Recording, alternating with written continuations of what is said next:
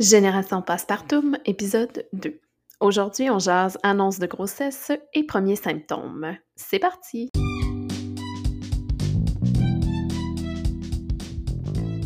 Bienvenue sur Génération Passepartout, un podcast pour les parents en devenir ou en pleine dents. Je suis Audrey Sénéchal, fondatrice de Petits Pas Portail Parents, au service de l'épanouissement des petits comme des grands.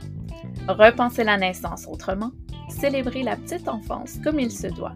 Mieux comprendre pour aligner vos choix, voilà ce qui vous attend. Pour une parentalité engagée et décomplexée, sans verser dans la culpabilité.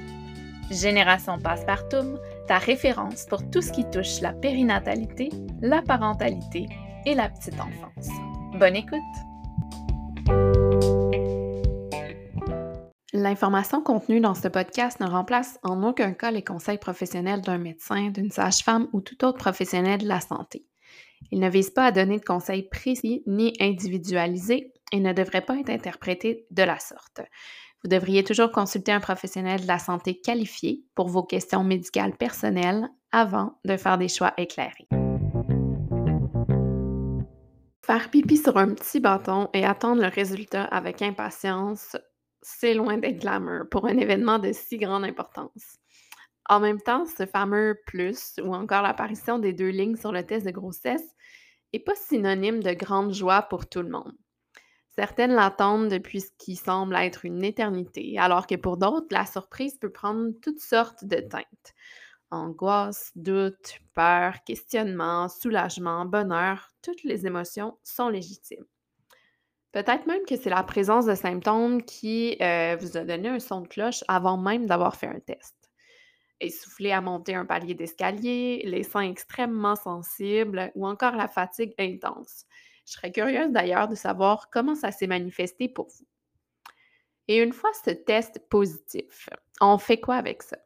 On garde ça secret, on en parle? À qui on en parle? Est-ce qu'on attend la fin du premier trimestre?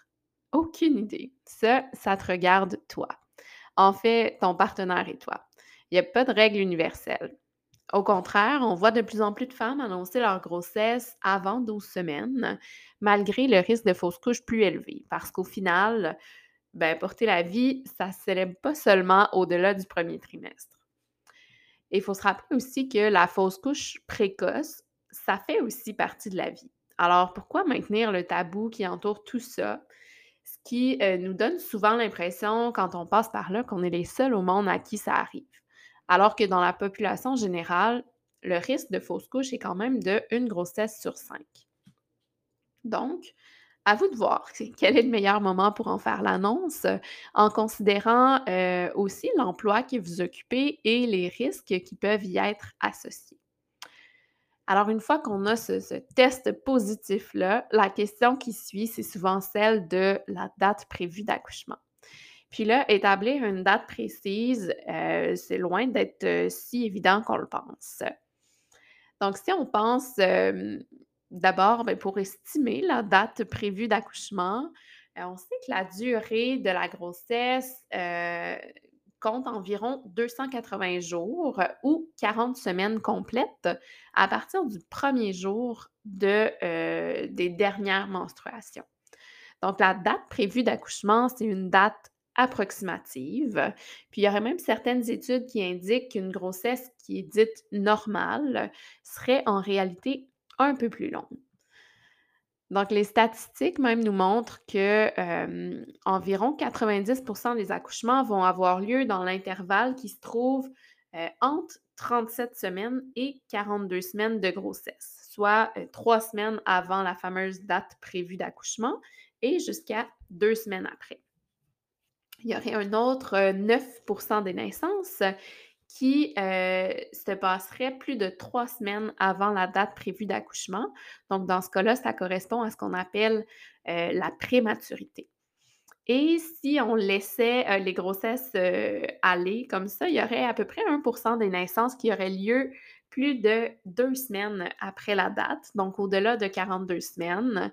Mais dans ce cas-là, les chances sont très forte que votre professionnel de naissance vous, propose de euh, provoquer le travail entre 41 et 42 semaines de grossesse, souvent parce que les risques de poursuivre la grossesse seraient euh, un peu plus grands que ceux de provoquer l'accouchement. Mais ça, ce sera le sujet d'un prochain épisode. Ce qui est important, dans le fond, c'est de se rappeler que chaque grossesse est unique. Donc, même si tu as euh, déjà vécu une grossesse, la durée d'une grossesse suivante ne sera pas nécessairement semblable.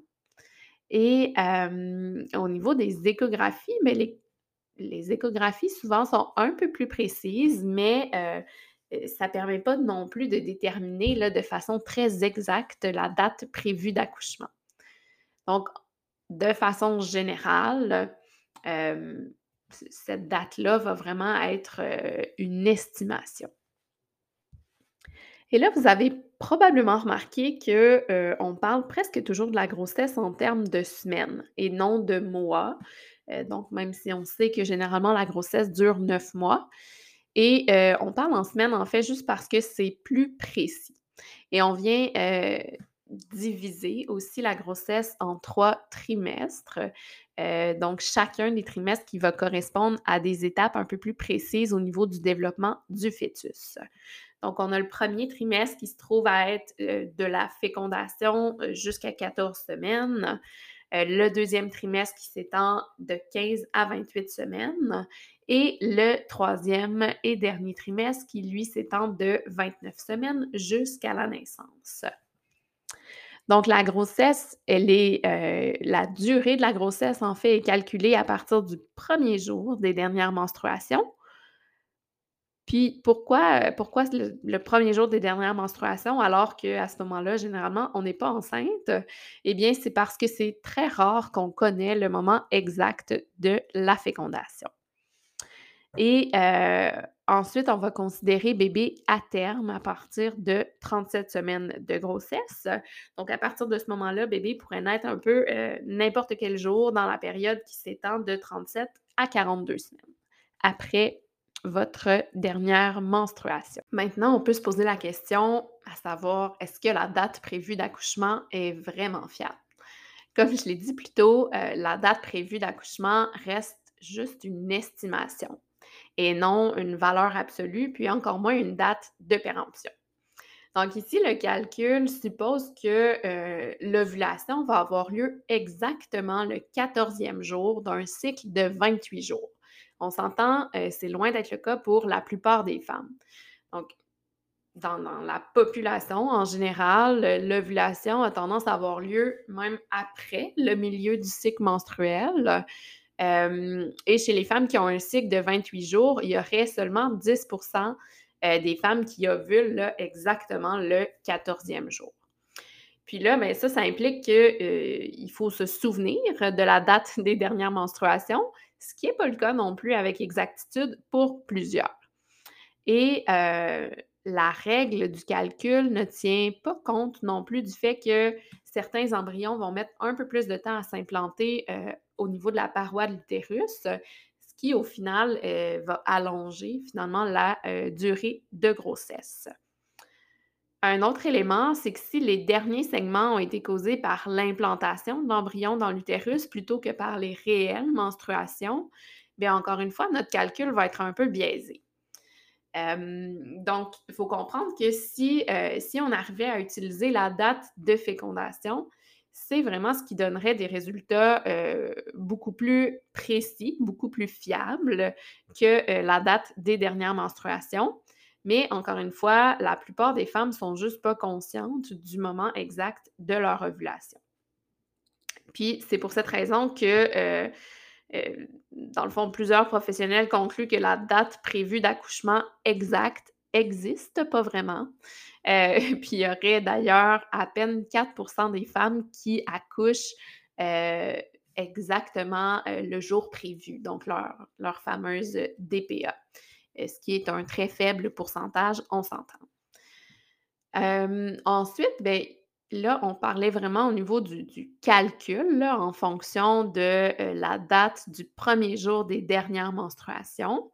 On peut aussi avoir une estimation de la date qui va être faite par l'échographie. Donc, généralement, après la première échographie ou l'écho de datation, euh, donc, vous allez avoir été référé par, votre professionnel. Et souvent, c'est la méthode qui est la plus précise pour déterminer le moment où la probabilité que vous accouchiez est la plus élevée.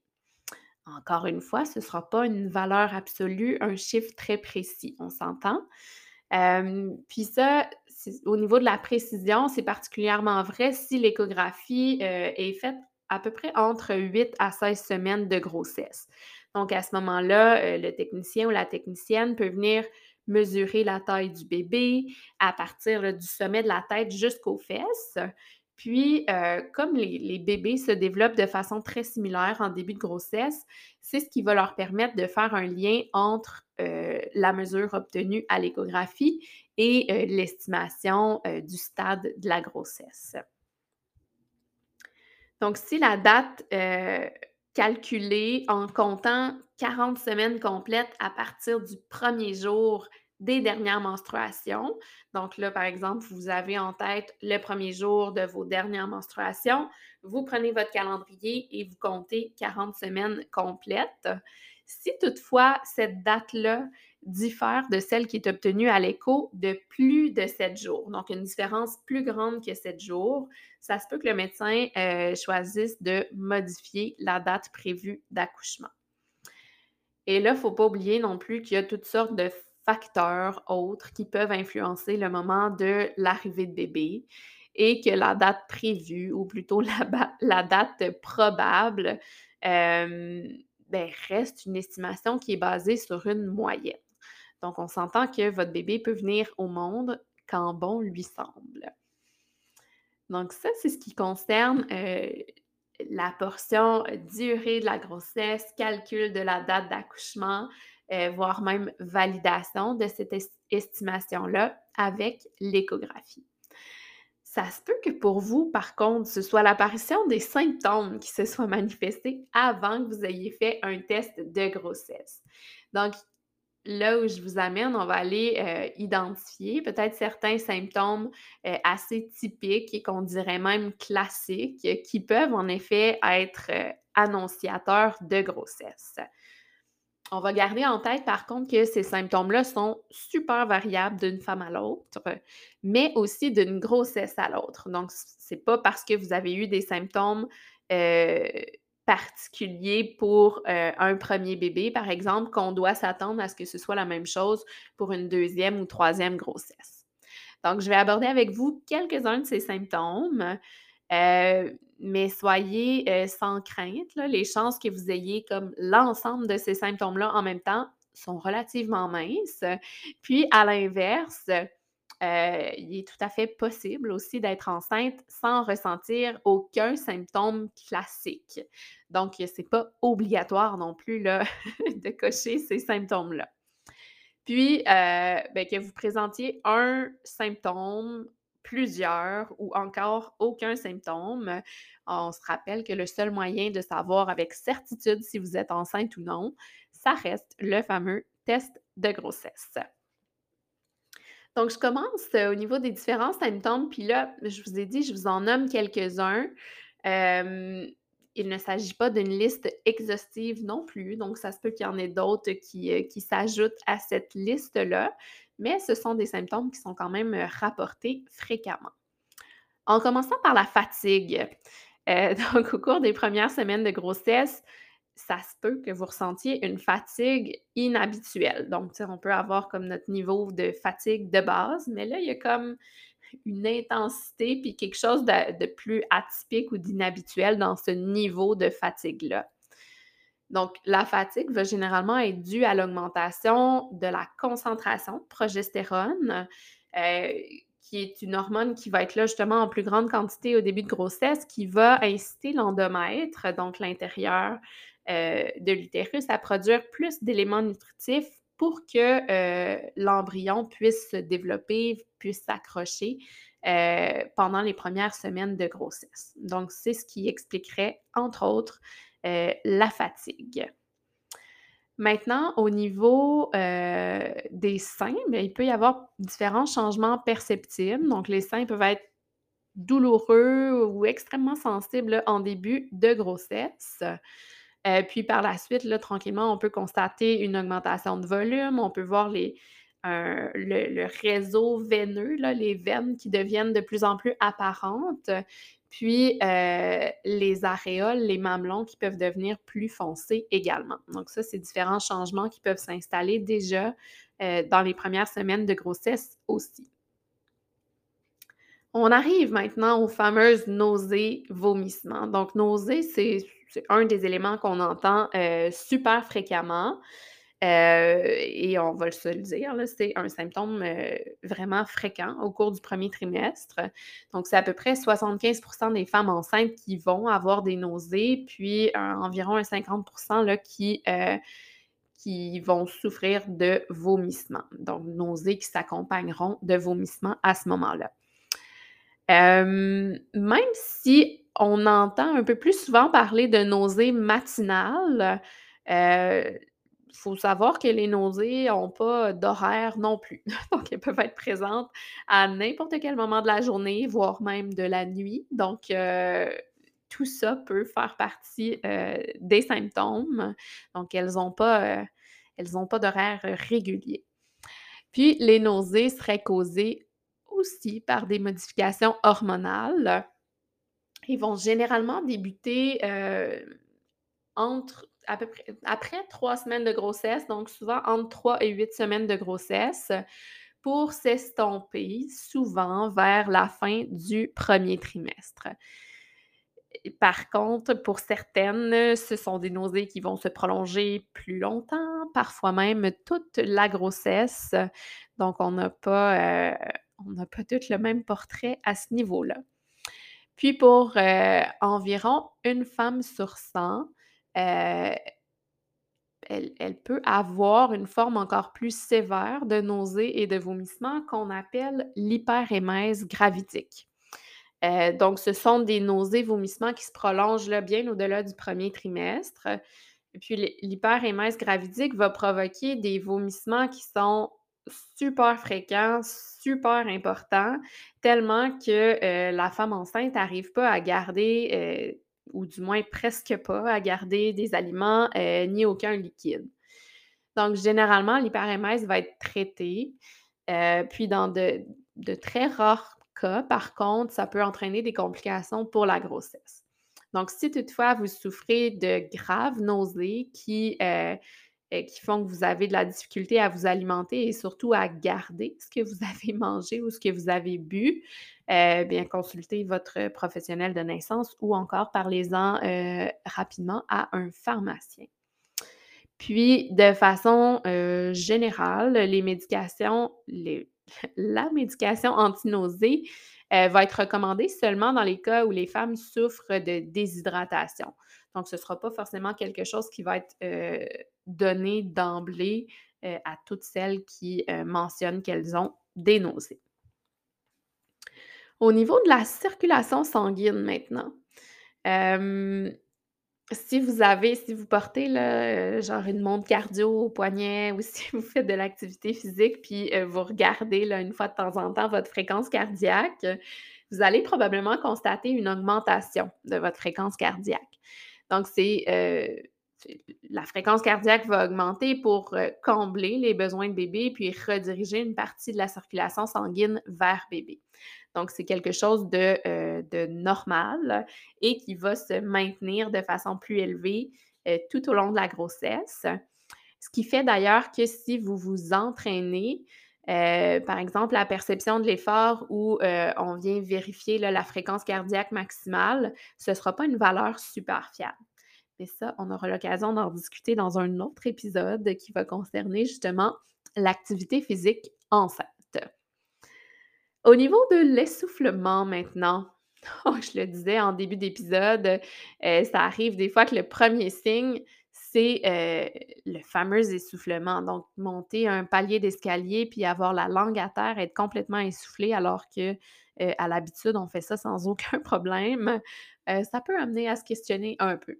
Donc, en plus d'avoir une fréquence cardiaque qui est plus élevée, mais vos besoins en oxygène aussi vont augmenter d'à peu près 15-20% ce qui fait que vous pouvez vous sentir beaucoup plus rapidement essoufflé alors que vous ne l'étiez pas du tout auparavant pour la même, la même tâche ou la même exigence, par exemple. Donc, vous respirez pas nécessairement plus vite, mais chaque respiration va faire entrer plus d'air dans vos poumons. On arrive maintenant à l'envie plus fréquente d'uriner, donc l'impression de passer son temps aux toilettes ou du moins d'y aller beaucoup plus souvent qu'avant. Euh, donc, cette envie fréquente-là va être causée en partie par euh, la pression que l'utérus va venir exercer sur la vessie. Euh, donc, bébé croît tranquillement, l'utérus prend du volume puis vient appuyer juste un peu sur la vessie. Donc, souvent, ça va s'estamper au cours du deuxième trimestre parce que l'utérus va venir remonter un peu plus haut dans l'abdomen et va alléger par le fait même la pression sur la vessie. Mais, euh, j'allais dire tout ce qui monte redescend, mais effectivement, l'utérus et bébé va venir redescendre dans le bassin euh, à la fin de la grossesse. Donc, l'envie plus fréquente va se manifester à nouveau euh, un peu plus tard, vers la fin du troisième trimestre, alors que le bébé euh, prend beaucoup plus d'espace, souvent va donner des coups aussi. Euh, donc, il peut y avoir des envies qui nous prennent par surprise et va nécessairement appliquer plus de pression sur la vessie, donc un besoin d'aller vider plus fréquemment. Puis une autre raison qui peut expliquer les envies euh, fréquentes, c'est aussi l'augmentation du flux sanguin. Donc, ils vont obliger les reins à traiter une plus grande quantité de liquide, ce qui fait que naturellement, on va devoir en éliminer davantage. Au niveau des crampes, maintenant, peut-être que vous avez déjà expérimenté des crampes dans les jambes ou dans les pieds, euh, ce qui peut être euh, assez fréquent au cours du premier trimestre, puis qui peut même euh, se, reproduire plus tard ou voire tout au long de la grossesse. donc, symptômes assez courants, encore une fois, qui seraient dus ici à une modification de la façon dont le corps va traiter le calcium qui occasionnerait davantage de crampes qu'à l'habitude. Dernier symptôme que j'aborde avec vous dans cet épisode, qui est davantage au niveau des émotions ou de la fluctuation des émotions, je dirais même les sautes d'humeur, parce que non, vous n'êtes pas les seuls. Et c'est ça. On met encore tout ça sur le dos des fluctuations hormonales hein, parce qu'on sait qu'il se passe. Euh, se passe toutes sortes de changements au niveau euh, des hormones et c'est entre autres ce qui peut être à l'origine euh, des sautes d'humeur ou d'une grande labilité émotionnelle, c'est-à-dire une grande variété d'émotions, ce qui vous fait passer d'une grande joie à des pleurs incontrôlables en très peu de temps. Mais je vous assure, comme c'est hormonal, ça finit par s'estomper aussi, donc tout finit par passer. Alors, c'est ce qui, c'est ce qui dressait un, petit tableau au niveau des différents symptômes qui peuvent se présenter en début de grossesse. Encore une fois, je vous rappelle que même si ce sont des symptômes fréquents, ça ne veut pas dire que vous aurez l'ensemble de ces symptômes-là. Et euh, si toutefois vous n'avez aucun symptôme, bien, sachez qu'il est possible d'avoir une grossesse sans symptômes non plus. Donc, ce n'est pas, pas une nécessité. Profitez-en si, euh, s'il n'y a aucun symptôme qui se manifeste. Alors, je vous retrouve tout de suite pour notre prochain segment. Passe vite! Dans notre segment Passe vite du jour, je commence avec le coup de pouce, qui est euh, le fameux calcul mathématique super facile, super pratique pour calculer la date probable d'accouchement. Donc, je ne sais pas si vous avez noté la petite nuance sémantique ici, parce qu'il est sans doute plus réaliste de parler de date probable plutôt que de date prévue. Alors, le calcul en question, qu'on appelle aussi la règle de Nagel, Et là, pardonnez-moi la prononciation, j'espère que c'est pas trop déformé. donc, la règle qui, qui est dérivée du nom du gynécologue allemand qui aurait établi cette règle-là dans les années 1800. à partir de l'information qui circule dans la communauté médicale qu'une grossesse dure 280 jours. Donc, la règle est basée sur un cycle de 28 jours et consiste à ajouter 7 jours à la date du premier jour des dernières menstruations, puis ajouter 9 mois. Ou encore, ajouter 7 jours à la date du premier jour des dernières menstruations et retrancher 3 mois. Donc, ça implique d'abord de connaître son cycle pour savoir justement si, euh, ton cycle à toi est réellement sur 28 jours. Si ton cycle est de 28 jours, par exemple, et que la date euh, de tes dernières menstruations, pour dire quelque chose, serait le 3 octobre. Et ça veut dire que ta date probable d'accouchement va aller en juillet euh, et ça va être autour du 10 juillet. Donc, on a pris euh, le 3 octobre, on a ajouté 7 jours, donc ça nous amène au 10. Puis, on a ajouté 9 mois, ce qui nous amène au 10 juillet. Si par contre, tu as des cycles de 32 jours, bien, au lieu d'ajouter 7 jours, on va ajouter 11 jours et 9 mois à la date du premier jour des dernières menstruations.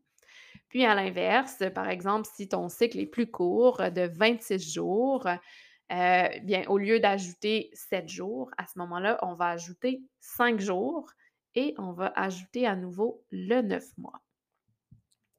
Donc, c'est un petit calcul euh, pratico-pratique, finalement, dès qu'on a, euh, par exemple, le test de grossesse, mais on se rappelle que c'est jamais une règle infaillible considérant qu'il y a beaucoup de femmes qui ont un cycle menstruel irrégulier et aussi que tous les mois n'ont pas le même nombre de jours.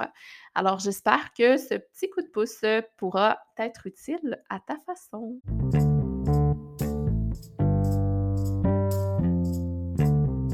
Bon, aujourd'hui, j'ai pas un, mais plusieurs coups de cœur. Puis je vous les nommerai pas tous, mais j'ai plutôt un coup de cœur en général pour les annonces de grossesse que ce soit l'annonce aux partenaires, aux grands-parents, l'annonce de jumeaux. Bref, je pense que j'ai un coup de cœur pour cette grosse vague d'émotions-là qui suit la grande annonce.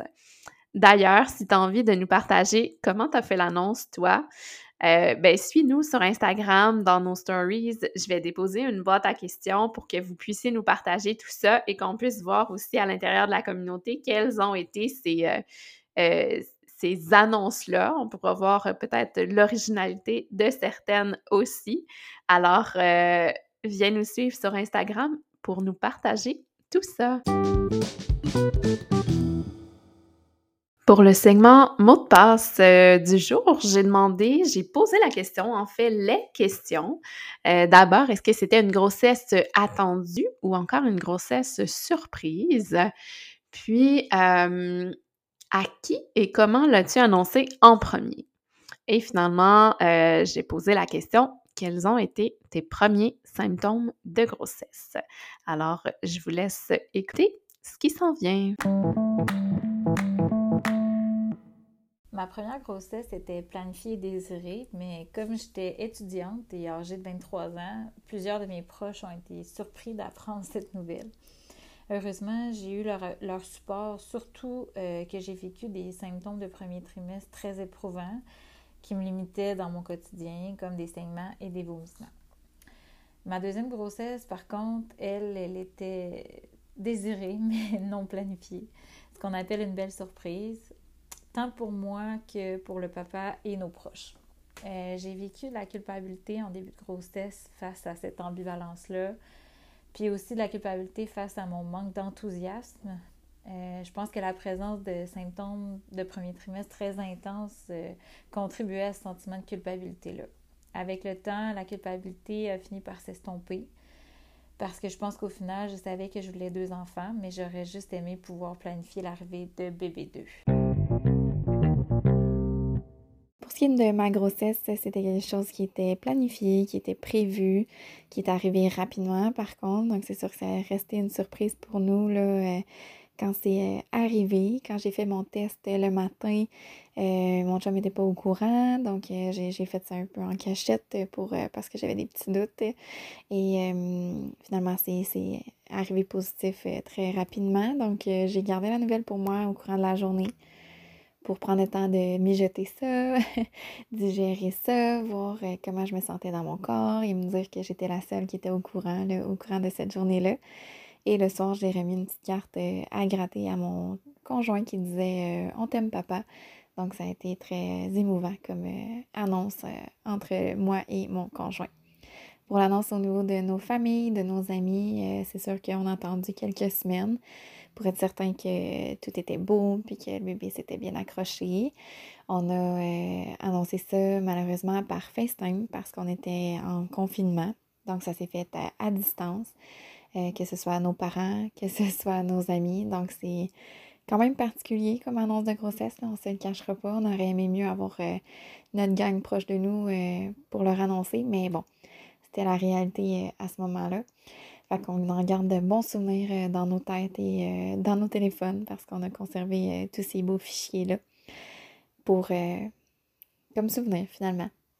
Pour les symptômes de grossesse, en fait, j'ai eu de la très grande fatigue au début, c'est sûr et certain, au niveau du premier trimestre, et les nausées, les fameuses nausées qui sont apparues autour de la huitième semaine de grossesse, mais ça s'est bien, ça s'est bien passé.